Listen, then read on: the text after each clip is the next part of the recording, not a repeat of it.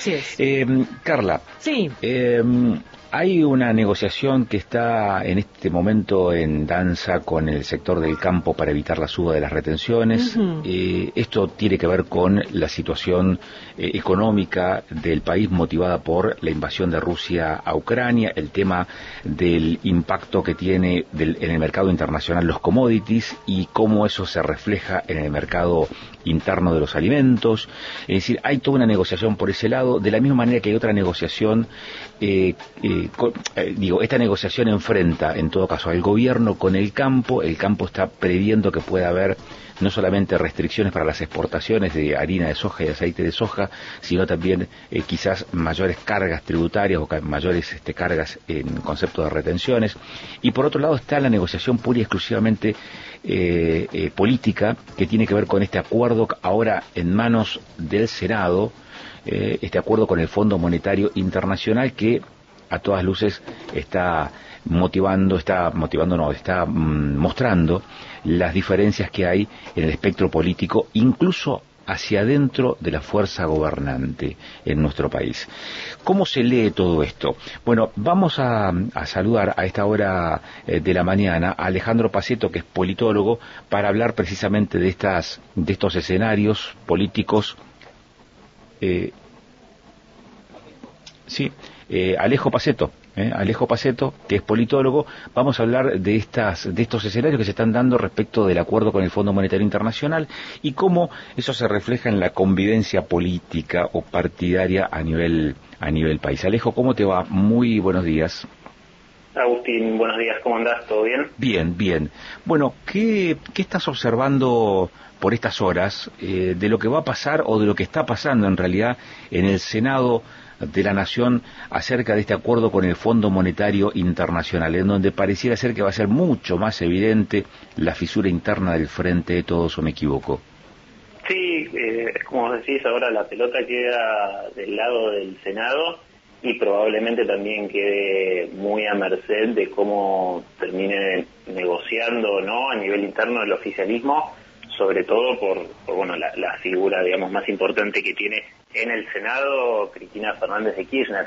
La convivencia, lo que se ve muy a las claras, es que bueno, la convivencia se mantiene, digamos, en el sentido de que siguen siendo gobierno hasta el 2023, pero todo lo que pasa al interior de, esa casa está, eh, por lo menos lo que se ve, completamente destruido. Digo, si y ya se veían de manera casi muy evidente las internas el año pasado, en, la previa a las elecciones legislativas. Bueno, esto vienen siendo como un poco más de, frutillas para el postre, ¿no? De, digamos, ya hay, hay un vínculo que me parece que, que, digamos, luego de lo que fue la votación del otro día, eh, ciertas actitudes previas, sobre todo en la figura de Máximo Kirchner, el video que salió después, bueno, o los dos videos que salieron ahora, vinculado a, los piedrazos que recibió Cristina Fernández de Kirchner en su oficina, eh, bueno, demuestran que ya está muy, muy complicada la, la situación interna dentro del oficialismo. Claro. Eh, ¿Podría decirse que el kirchnerismo quedó en minoría este, con este nuevo escenario que se da en la política nacional, Alejo? Eh, por lo menos si, nos remitimos a lo que fueron los votos, eh, un, kirchnerismo más duro eh, y que responde por ahí directamente a la dirigencia de la Cámpora, sí, fue un poco, digamos, queda como una minoría, eh, pero bueno, no, no por eso se le resta una cuota de, poder o de lo que hagan o lo que quieran manifestar, las, las acciones y las actitudes que, que tengan no, no pasan desapercibidas, me parece que está como te decía, saltando por el aire la interna que ya se veía muy evidente eh, y está de alguna manera eh, tratando de desmarcarse lo más posible o correrse de, una construcción por ahí más ideológica que está tratando de cerrar el, sector más ligado al, presidente, ¿no? Lo que a, tu criterio, ¿cuál es el, futuro del frente de todos con esta con esto que se puede observar hoy? Yo lo veo muy complicado. Eh, hay que ver también qué pasa el año que viene si efectivamente van a unas, a unas internas abiertas, ¿no? que es algo que el presidente ya deslizó que por lo menos él tiene la idea la intención de que eso suceda. falta un montón, digamos, eh, yo siempre digo, a nivel temporal, o por lo menos a nivel calendario, no es tanto lo que pasa, pero pueden pasar millones de cosas en todo este tiempo, de acá a que se realicen efectivamente unas internas. Eh, yo creo y sostengo que es la manera más lógica de dirimir justamente esas diferencias y de que eh, se midan, en el sentido más literal de la palabra, las correlaciones de fuerzas que tiene el frente de todos y ver, bueno, bueno cuál es efectivamente la que tiene mayor arrastre de votos. La Cámpora sigue, me parece, sosteniendo que son ellos los que aportaron el caudal mayor de votos. Bueno, el contexto económico, social y obviamente también mundial, como vos decías en, la introducción, eh, afecta e influye mucho en el escenario local. Bueno, hay que ver si, si el kirchnerismo más duro puede seguir sosteniendo y reteniendo esa, esa base electoral para no perder. El a, gobierno... a, ver, si, si compartís eh, esta mirada o esta explicación de por qué los movimientos que se están dando de distinción o de diferenciación entre el kirchnerismo y el albertismo, si es que el albertismo existe, eh, y es que eh, ya estarían dándose por perdida las elecciones del año próximo, y esta es una alternativa, es una forma de distinción o de diferenciación con ese espacio por, por varias razones. Una es para quedar mejor ubicados frente a ese nuevo escenario, pero dos, tampoco para hacerse cargo de la derrota. Eh, ¿Compartís esta mirada? ¿Ves este, algunos matices diferentes en todo caso? ¿Cómo lo visualizas? No, lo, sí, sí, es algo que comparto bastante. Por eso también te decía que, que busca correrse, digamos, de, de, una, de un intento de matriz ideológica que tendría el albertismo. Digo, eh, se está tratando de correr lo más posible. Primero, bueno, Máximo Kirchner que renunció a la banca, eh, fueron como las primeras señales y los primeros pasos, es decir, nosotros desde nuestro sector, desde nuestro espacio político, eh, nuestra línea político-ideológica sigue siendo la de Néstor Kirchner en su momento cuando tuvo que ver con, con bueno, durante la gestión del primer presidente, con la negociación en su momento del FMI, no es eh, digamos, esta es nuestra ética, esta es nuestra posición frente a lo que tiene que ver con el FMI, no es lo que está haciendo este gobierno, nos corremos. Entonces, en ese sentido, sí comparto con vos y a poco tratar de, eh, si de alguna manera ya están dando por perdidas a las elecciones de 2023, bueno, es nosotros nos corremos de esta, no somos ni los padres ni los mapadres de esta de la derrota que se va a venir, que hoy por hoy resultaría muy evidente.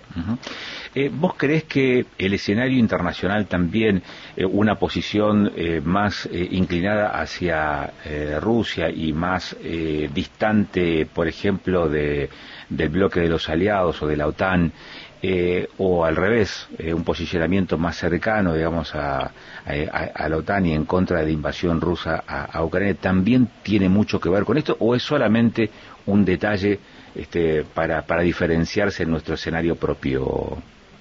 Alejo?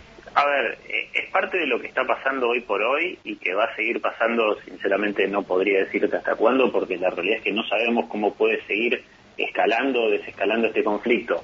Hoy por hoy sí, a una, digamos, a sectores eh, un poco más políticamente intensos, obviamente eh, les influye en su posicionamiento con respecto al gobierno, cómo el gobierno justamente se para de cara a este conflicto que eso después termine influyendo en el voto, yo creo que no tanto porque la gente que se para en alguno de los dos lugares de la grieta no le va a modificar. Me parece que en ese sentido no le modifica. Lo que sí termina, digamos, lo que sí realmente determina y va a determinar el voto tiene que ver eh, más con, con, la coyuntura social y económica de nuestro país, no tanto con cómo el gobierno pueda llegar a posicionarse, por lo menos para la gran masa de, de los indefinidos o aquellos que quizás votaron en 2015 a Macri, 2019 votaron a Alberto, digamos, esos, ese electorado un poco más volátil, lo que lo va a terminar definiendo va a ser la situación eh, social y económica del país, no cómo el gobierno se para de cara o cómo el gobierno,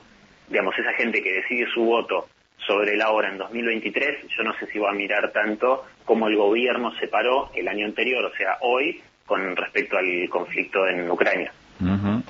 eh, el humor de los argentinos? ¿Lo estás observando, lo están viendo, lo están siguiendo? Eh, bueno, forma parte de los sondeos permanentes, ¿no? Este, con, con qué eh, carga emocional se, se vive la realidad más cercana en, en términos temporales. ¿Eso qué apreciación te merece, Alejo? Y Eh, digamos, yo en, los últimos días no he visto números concretos, pero sí lo que eh, lo que se ha venido viendo, digamos, en, todos los sondeos y en todas las encuestas de opinión, siempre las mayores preocupaciones de, la población argentina tienen que ver, obviamente, con lo, con lo económico y en cómo eso afecta el bolsillo eh, de la gente, digamos, la inflación, la economía, la perspectiva o no de futuro con respecto a si va a mejorar la situación, que hoy por hoy no hay una perspectiva realmente muy positiva sobre esto y que obviamente va a estar muy condicionada por, por cómo avance el, el acuerdo con el Fondo Monetario Internacional, bueno, que se define en estos, en estos próximos días, lo que define el Senado, pero obviamente el humor social está eh, directamente condicionado por, por la situación económica. Bueno, eh, no estamos no estamos en un buen momento de humor social, digamos, si querés que lo resumas de esa manera. Bien. Alejo, te agradezco mucho la gentileza de estos minutos, como siempre, muy amable. A ustedes. Bueno, hasta luego. Hasta luego. Alejo Paceto es politólogo, con él charlamos respecto de lo que está pasando en la Argentina por estas horas, eh, que está muy vinculado a esa realidad política y económica eh, política y económica decíamos porque en términos políticos la discusión hoy está en el Senado de la Nación acerca de qué va a pasar con este acuerdo con el Fondo Monetario Internacional que ya tuvo el ok de la Cámara de Diputados, costoso ese acuerdo, digo en términos de distinción de espacios políticos con un oficialismo que aparece fisurado, fracturado en, diputados y que eh, no hay ningún esfuerzo para que sea distinto lo que va a pasar en, la, en el Senado, en donde proporcionalmente, cuantitativamente los votos son menos, entonces las, eh, los detalles allí adquieren una relevancia todavía más importante. El Senado tiene solamente tres senadores por cada por cada provincia. Así que bueno, estamos en ese, estamos en ese tema, estamos en esa cuestión que nos, que nos lleva a pensar y a mirar atentamente esta realidad política y económica de la Argentina.